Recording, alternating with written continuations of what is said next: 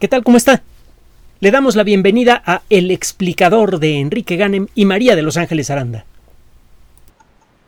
Hemos hablado, desde luego, de manera muy esquemática en estos días de baterías, de fotoceldas, de algunos de los grandes temas del mundo moderno y que están ya cambiando nuestra forma de vida de una manera espectacular y que bueno pues este cambio espectacular puede ser para bien o para mal según según permitamos que entre en nuestras vidas ese es un punto muy importante vamos a mencionar el día de hoy otro otra gran área de desarrollo tecnológico que ya ha cambiado nuestras vidas de una manera muy tangible y que ha generado algunos problemas sociales bastante tangibles también. Me refiero a la robótica. En la actualidad, muchos procesos industriales importantes son llevados por robots, por ejemplo, el ensamblado de una computadora o de un automóvil. ¿Se acordará usted de todo el escándalo que hubo hace algún tiempo en los Estados Unidos con respecto a la molestia de mucha gente porque las fábricas de automóviles habían salido de los Estados Unidos y con eso se habían perdido trabajos que tradicionalmente estaban muy bien pagados. Y eh, la respuesta que dieron las industrias y que muchos políticos decidieron no escuchar es que la principal causa de pérdida de trabajo en el mundo de la, en el mundo automotriz de, la fabricación de automóviles era la robótica no el haberse llevado eh, las fábricas a otros países. Aquellas fábricas que salieron de los Estados Unidos no podrían ofrecer muchos trabajos si regresan. Porque lo que antes era un trabajo bien pagado, el de estar en la línea de producción atornillando, ajustando eh, piezas, ahora lo hace una máquina y lo hace más rápido, lo hace mejor. Y bueno, gracias al desarrollo de técnicas de inteligencia artificial, la máquina puede incluso desarrollar variaciones del mecanismo que utiliza para ajustar una cierta pieza para hacerlo mejor. Variaciones que a veces no se le habían ocurrido a sus, a sus constructores. La robótica en la actualidad ya ha tenido entonces un impacto social muy importante y apenas está empezando. Los automóviles que se manejan solos son una forma de robótica apoyada con inteligencia artificial. Ya existen muchos modelos de automóviles que tienen en potencia esa capacidad. Por ejemplo, los automóviles de Tesla, desde hace ya algún tiempo, vienen con todo el equipo necesario para manejarse solos, o cuando menos con los lugares en donde se pueden conectar los aditamentos necesarios. Lo que hace falta es activar el software, los programas de cómputo que permiten la realización del del automanejo y además pues que las leyes de, de, cada país lo permitan. Pero los automóviles ya están en el mercado, ya existen automóviles que se estacionan solos, que se venden incluso en países como México, aunque claro son muy caros. Pero bueno, el caso es que en poco tiempo estos automóviles van a entrar en producción a gran escala, con precios cada vez menores, la tecnología de los automóviles autónomos ha mejorado mucho y va a seguir mejorando en los próximos meses. Así que dentro de poco tiempo se va a cumplir lo que se viene anticipando desde hace años, que estos automóviles van a ser más seguros para conducir que uno. En alguna de sus novelas, Arthur C. Clarke, uno de los grandes autores de ciencia ficción del siglo XX, eh, habla precisamente de un futuro en el que es ilegal, indecente cuando menos, el tomar control del automóvil cuando menos en una zona habitada. Y nos estamos acercando rápidamente a eso. Ya se han eh, realizado entregas experimentales en ah, camiones grandes de transporte, lo que en México llamamos trailers de dos cajas. Estos, eh, eh, camiones de carga que tienen dos grandes contenedores sobre ruedas unidos por un, una pieza articulada que se parece a la que sirve para unir los vagones de un tren. Se han hecho entregas experimentales de autobuses de carga enormes eh, a, distancias importantes de más de 100 kilómetros y además algunos de estos autobuses han sido eléctricos de, la empresa Tesla. Bien, eh, significa que bueno, en cualquier ratito vamos a tener los robots que se manejan solos y un montón de gente que vive de manejar va a tener problemas para encontrar trabajo, problemas crecientes.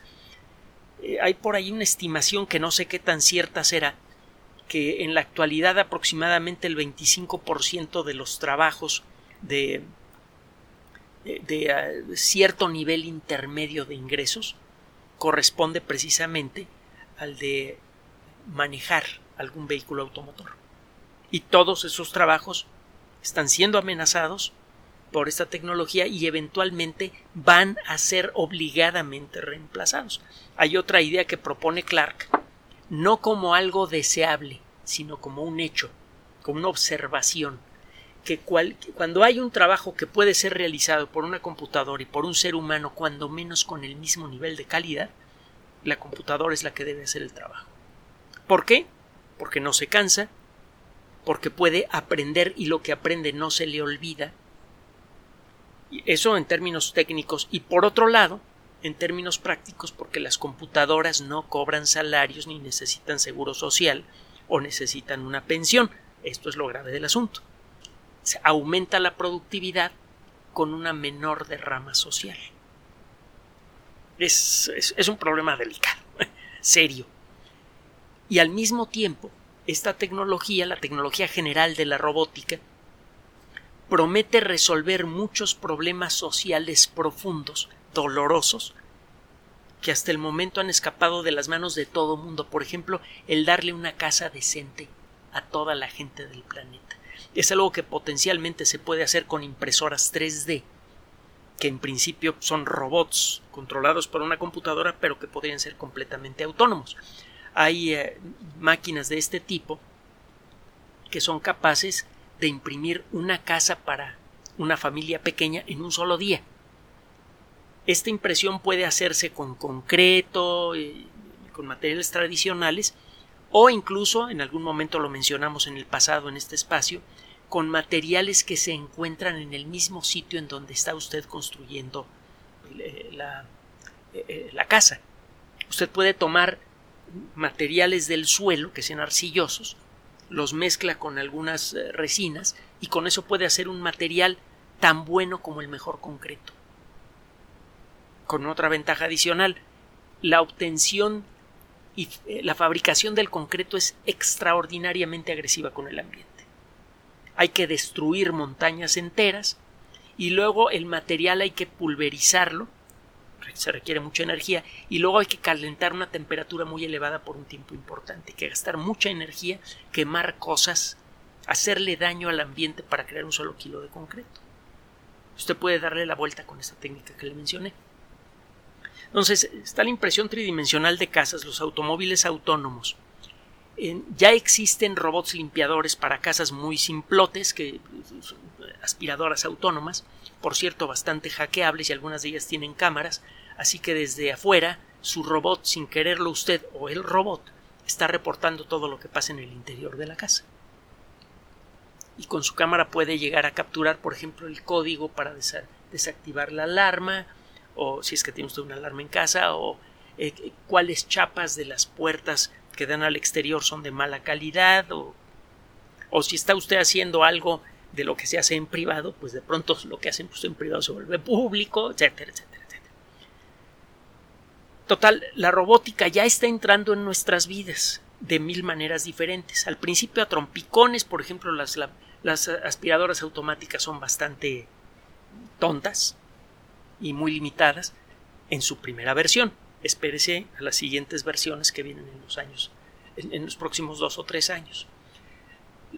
Hay robots experimentales que son capaces de limpiar una casa con ciertas limitaciones. Robots que pueden realizar reparaciones. También son experimentales que pueden realizar reparaciones en el interior de una casa.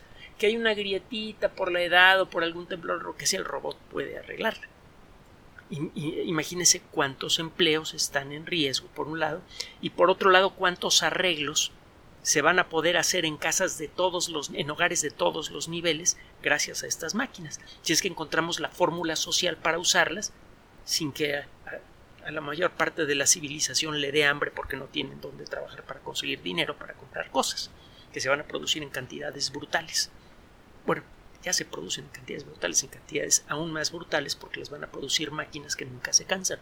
Bueno, total, la robótica es una de esas disciplinas que está experimentando un desarrollo exponencial realmente poderoso y que en el corto plazo estos desarrollos que muchos son experimentales se van a volver prácticos. Las impresoras 3D experimentales ya comienzan a producir hogares a gran escala en algunos puntos del planeta, incluso en México. Eh, ah, los automóviles que se manejan solos ya operan con ciertas limitaciones desde hace tiempo en algunos lugares de los Estados Unidos, por ejemplo. Está el automóvil de Google, por ejemplo. Y eh, esta tecnología, como consecuencia de su desarrollo, está evolucionando incluso en su propuesta inicial. Cuando pensamos en un robot nos imaginamos una máquina rígida, metálica, que puede hacer movimientos muy precisos con gran fuerza. Existe toda una rama de la robótica que se llama la robótica suave, en inglés soft robotics. Este tipo de robots son flexibles, pueden tener formas muy caprichosas, pueden estar hechos de materiales que parecen de plástico, polímeros, y estos robots se pueden mover de una manera muy precisa. Y el rango de movimientos que tienen es mucho mayor que el rango de movimiento de un robot que tiene partes fijas. Nuestras manos, por ejemplo, solamente puede los dedos de nuestras manos solamente se pueden mover de ciertas maneras. Este rango de movimiento de nuestros dedos está limitado por los huesos y los músculos. En el caso de los brazos de un pulpo, la libertad de movimiento que tiene cada brazo es mucho mayor. Según le convenga al pulpo, uno, de sus brazos puede tomar forma de sacacorchos, puede extenderse en forma perfectamente recta, se puede contraer. Como no tiene huesos, el brazo puede tomar la forma que sea. El sistema nervioso del pulpo sabe controlar con mucha precisión a, estos a, estas patitas y es una de las explicaciones por, eh, para entender por qué los pulpos tienen un cerebro tan desarrollado. Son animales extraordinariamente inteligentes. En parte esa inteligencia se debe a que su cerebro se ha desarrollado mucho para poder, para poder perdón, manipular con precisión a sus tentáculos.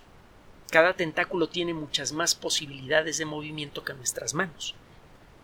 En ese sentido particular, los pulpos son más diestros que nosotros para manipular cosas.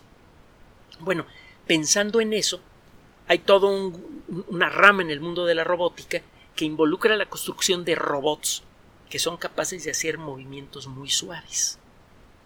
¿Para qué quiere usted un robot que parezca una especie de pulpo artificial? Eh, hay 10.000 ejemplos.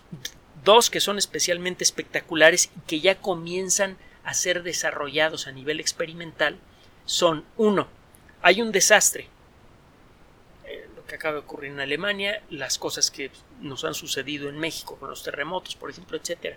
Tiene usted que buscar y de preferencia rescatar personas en medio de una maraña de escombros. Los robots clásicos van a tener muchos problemas para meterse por, por los escombros. Se han desarrollado algunos robots cuyas patas se pueden mover eh, eh, con mucha más eh, libertad que las patas de un, animal. Muchos robots parecen como pequeños perros o gatos. El rango de movimiento de sus patas se parece al rango de movimiento de las patas de un perro o de un gato. Bueno, se han desarrollado robots que pueden mover sus patas, pueden hacer girar sus patas 360 grados. Algo que normalmente no puede, que no puede hacer un animal. Estos robots tienen una cierta facilidad para meterse por recovecos entre las rocas, pero si se topan con un lugar en donde el, el paso es más pequeño que el robot mismo, el robot se queda atorado. Porque el robot está hecho con una caja metálica que no puede cambiar de tamaño. Pero un robot hecho con un material suave que pueda modificar la forma de su cuerpo como lo hacen los pulpos, podría deslizarse por un agujero pequeño y llegar hasta una cavidad donde pudiera estar una persona que necesita atención. El mismo robot podría llevar en su interior agua, algún medicamento, medios de comunicación, etcétera, etcétera, etcétera. Y si ese robot está auxiliado por un sistema de inteligencia artificial, mejor. Claro está, podría utilizar esos mismos robots para espiar o incluso como armas de guerra. Se pueden colar por cualquier recoveco y de pronto estos soldados robóticos podrían salir, por ejemplo, por la tubería, por la cañería y podrían atacar el interior de una instalación segura. Es una posibilidad. Bueno, pensemos positivamente qué es lo que nos hace falta para poder utilizar positivamente esta tecnología. Por otro lado, los robots suaves podrían ser excelentes ayudas en un quirófano. A veces el médico tiene que meter su mano en algún recoveco del cuerpo y como la mano es rígida, muchas veces no logra separar los tejidos que quiere separar, no logra tentar lo que quiere tentar o mover lo que quiere mover y como consecuencia de eso produce daño o simplemente no puede extraer, por ejemplo, un tumor que está en una cierta región de difícil acceso. Un robot suave podría meterse en la cavidad eh, quirúrgica y realizar lo que se le ordene, por ejemplo, desde adentro empujar eh, las orillas de la cavidad quirúrgica para abrir un hueco que le permita al médico ver lo que está pasando y decidir qué es lo que quiere hacer o incluso el robot eventualmente podría programarse para hacer las cosas. Recuerde que hay robots quirúrgicos experimentales, lo comentamos hace años, que son capaces de suturar trozos de intestino, dos trozos eh, eh, de intestino. Esto es especialmente complicado. El, eh, realizar una sutura correcta de un intestino delgado que sea partido en dos por el motivo que sea es excepcionalmente difícil mucho más difícil que muchas otras suturas que tiene que hacer eh, en el interior del cuerpo un, cirujano. Y hay robots que lo han hecho también o mejor que muchos cirujanos a nivel experimental. Bueno, el caso es que un robot flexible podría hacer este tipo de trabajos. Para moverse, estos robots muchas veces utilizan alguna forma de eh, propulsión hidráulica en lugar de tener motores que jalan eh, eh, hilos de metal, hebras de metal que están ancladas a una pieza fija, estos robots tienen pequeñas bombas que cambian la presión hidráulica en una serie de conductos que tienen en su interior o pueden utilizar otro tipo de mecanismos que involucran el manejo de líquidos. Por ejemplo, se pueden hacer eh, robots que respondan a, cuestiones higroscópicas, es decir, a la humedad del aire, que cambien de forma de acuerdo a la humedad del aire. Un robot simple de este tipo podría realizar ciertas funciones en un campo cultivado cuando está lloviendo mucho. La sola humedad del aire activa al robot. Bueno, el caso es que este tipo de robots suenan interesantísimos. Podrían realizar muchas cosas que los robots convencionales no pueden hacer. Y eh, tienen otra ventaja que le voy a mencionar el día de hoy. Busque usted, por ejemplo, la entrada de la Wikipedia sobre soft robotics para que empiece a darse una idea de lo que le estoy diciendo. Recientemente fue publicado en la revista eh, fue publicado en la revista Science Advances, que pertenece a Editorial Science, de la que hemos hablado en muchas ocasiones. Recuerde que Science Advances ofrece sus artículos en forma gratuita, así que este artículo lo puede usted buscar en la edición del 14 de julio de 2021 y descargarlo y leerlo, eh, ofreció, repito, un trabajo de investigación, un artículo sobre un trabajo de investigación, para ser más precisos, sobre un robot tridimensional suave que eh, podría en principio, eh, según el, tipo de programación que se haga de él, realizar labores muy complejas, el chiste de este robot es que es muy fácil de fabricar. Los robots en general son muy costosos. Es muy caro desarrollar eh, primero el diseño de un robot.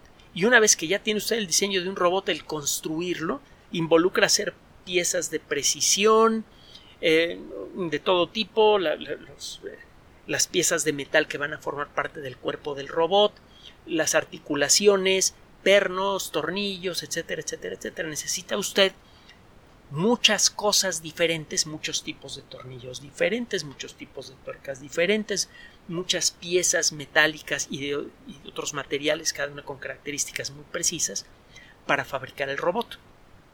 Cada parte tiene que ser fabricada con, con mucha precisión para luego poder unirlas, las piezas, y fabricar el robot completo.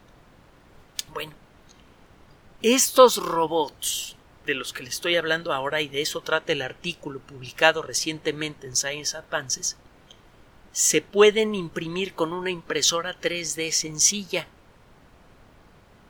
Acuérdese que son piezas de plástico que en su interior tienen pequeños tubitos por donde puede circular un fluido. Y usted puede enlazar los tubos por donde circulan fluidos en estos robots para que funcionen de una manera análoga a la forma en la que funciona un circuito inteligente, los circuitos de una computadora. ¿Se acuerda de las famosas operaciones lógicas del señor Bull? Se escribe B-O-O-L-E. Por ejemplo, cuando tiene usted dos datos positivos, y usted entrega como consecuencia de eso un dato positivo, dice usted que tiene una compuerta AND o en, español una, una, compuerta I. Si A y B, entonces C. Si A es 1 y B es 1, C va a valer 1. Si cualquiera de las dos entradas A o B es 0, el resultado de la salida será 0. Si usted encadena este tipo de estructuras las que saben hacer el proceso que se llama AND y el, el, proceso OR O.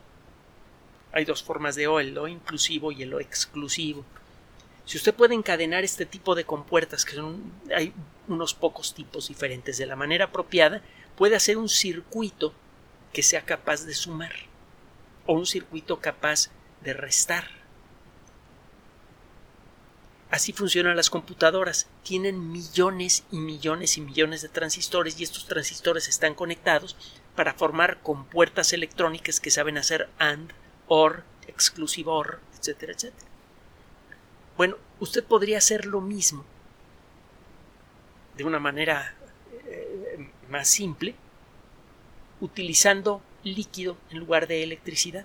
Usted puede crear tuberías que confluyen en un punto y, se, y según esté circulando el líquido en el interior de estas tuberías, la respuesta final de la tubería de salida va a ser X. Usted con esto puede programar de manera simple para que cuando aplica fluidos de cierta manera, el brazo robótico se enrolle hacia arriba o se enrolle hacia abajo o gire o realice cualquier otra función que usted quiera con gran precisión. Simplemente cuidando la estructura de las tuberías que van a conducir el fluido dentro del robot eh, suave, usted puede facilitarle al robot el hacer cualquier movimiento por complejo que sea. Puede ser que el robot se mueva con la misma agilidad, con la misma flexibilidad que un pulpo. Bueno, pues estos robots que en principio se podrían tener un movimiento tan ágil y tan variado como el de un pulpo y que podrían servir para hacer montones de cosas, ya le puse un par de ejemplos, se pueden fabricar con una impresora 3D sencilla y de una sola pasada. Muchos productos que se hacen con impresoras 3D necesitan, pues primero en, en mi impresora 3D voy a fabricar esta parte luego voy a fabricar esta otra parte, luego voy a fabricar esta otra parte. Tiene usted que utilizar la impresora 3D de varias maneras diferentes para producir varias piezas diferentes que luego usted une a mano. Un ejemplo son los motores para cohete impresos en impresoras 3D. Ya se imprimen motores para cohete, pero no imprime el, el motor de un solo golpe, imprime distintas partes y luego las tiene usted que ensamblar. Bueno, estos robots no usted le da la orden a la computadora y la computadora al cabo de un rato, bueno, le manda las señales a una impresora 3D y al cabo de un rato ya tiene el robot completo. No tiene que hacer mayor cosa. Esto significa que fabricar en masa estos robots sería sencillo, incluso fabricarlos en casa. Y si se desarrolla la tecnología electrónica necesaria para controlar a esos robots de manera efectiva, el fabricar centenares, miles o millones de estos robots a bajo costo y en, un plazo eh, corto sería sencillo. Y esto tendría como consecuencia una profunda revolución en nuestras vidas, porque de pronto habría robots suaves capaces de realizar montones de cosas. Imagínese nada más, por poner un ejemplo muy burdo, muy sencillo, un robot suave con ventosas que puede limpiar fachadas de edificaciones. Cualquier fachada, no importa qué material tenga. Usted imprime sus robots, usted tiene una compañía que se dedica a la limpieza de fachadas. Le encargan un trabajo, imprime sus robots, le salen baratísimos. Lo único que tiene que hacer es ponerles un pequeño módulo que es en realidad una pequeña microcomputadora ya preprogramada por usted, con un poco de inteligencia artificial, se lleva sus robots y literalmente los suelta, los avienta a la pared del edificio que va usted a limpiar y los deja. Y al cabo de X horas o X días, según el edificio que se trate, los robots ya terminaron su trabajo. Esa, esa pequeña inteligencia artificial que va incluida en la electrónica que usted les pone podría detectar qué tipo de superficie está limpiando en cada momento y según el tipo de superficie el robot utilizará una u otra herramienta. Por ejemplo, si va a limpiar vidrio, si va a limpiar metal, si va a limpiar distintos tipos de rocas o, concreto. Incluso los mismos robots, mientras limpian, pueden realizar eh, acciones como sellar ventanas que en donde el sello ya está comenzando a fallar, reparar esta grietita en el concreto en el mismo viaje. Estos robots son teóricamente posibles y la tecnología para construirlos acaba de ser demostrada por este grupo de investigación. Entonces lo que sigue ahora es empezar a producir este tipo de robots, buscarse un problema específico, por ejemplo la limpieza de fachadas, y ver qué se necesita para crear robots fáciles de fabricar que limpien fachadas. Y a partir de eso empezar a deducir cuáles son los principios básicos de programación de robots suaves para que usted en casa decida, oye, necesito un robot suave que levante el tiradero de este cuarto, que sepa detectar eh, ropa y, cosas que están tiradas por el piso y que las, las cuelgue. Esto en principio se podría realizar. Simplemente piense que los algoritmos de inteligencia artificial han mejorado de manera aterradora en algunos, en algunos casos en cuestión de dos o tres años. Entonces, esto que suena ahorita ciencia ficción podría hacerse realidad en mucho menos tiempo de lo que creemos con grandes cambios para nuestras vidas diarias y grandes cambios en la sociedad, porque hay mucha gente que vive de hacer este tipo de trabajos. Así como, como está sucediendo con el mundo del automóvil, etcétera, etcétera, cualquier forma nueva de robótica al mismo tiempo va a ofrecer grandes ventajas porque los robots pueden hacerse muy baratos, pueden hacer trabajos mejores que los que, hace un ser humano a mucho menor costo, pero al mismo tiempo puede quitarnos nuestro trabajo. ¿Y sabe qué? De una vez se lo digo, lo vamos a repetir cuando hablemos de inteligencia artificial, bueno, de hacer una introducción a la inteligencia artificial. no existe trabajo, ni siquiera el de investigación científica, que en principio no esté fuertemente amenazado por la inteligencia artificial. No hay entrenamiento, carrera eh, eh, académica, etcétera, etcétera, que en principio no se vea amenazada por la inteligencia artificial. En muchas ocasiones hemos dicho que la tecnología es la principal fuente de revoluciones en el mundo moderno, en el sentido moderno del término. Una revolución, el, el término original revolución es un poco aburrido. Una revolución es darle vueltas a algo, siempre de la misma manera. En su sentido original la palabra revolucionaria es todo menos revolucionaria. Esta palabra parece que comenzó a tomar su significado como consecuencia del trabajo de Nicolás Copérnico, que dijo oigan, espérenme, espérenme, hemos pensado mal en la estructura del universo. La Tierra no es el centro del universo. La Tierra describe revoluciones alrededor del Sol. Y por eso se empezó a hablar de revolución científica, en honor, en buena medida, al impacto intelectual que tuvo Copérnico en su época. De entonces para acá se habla de revoluciones científicas en ese contexto.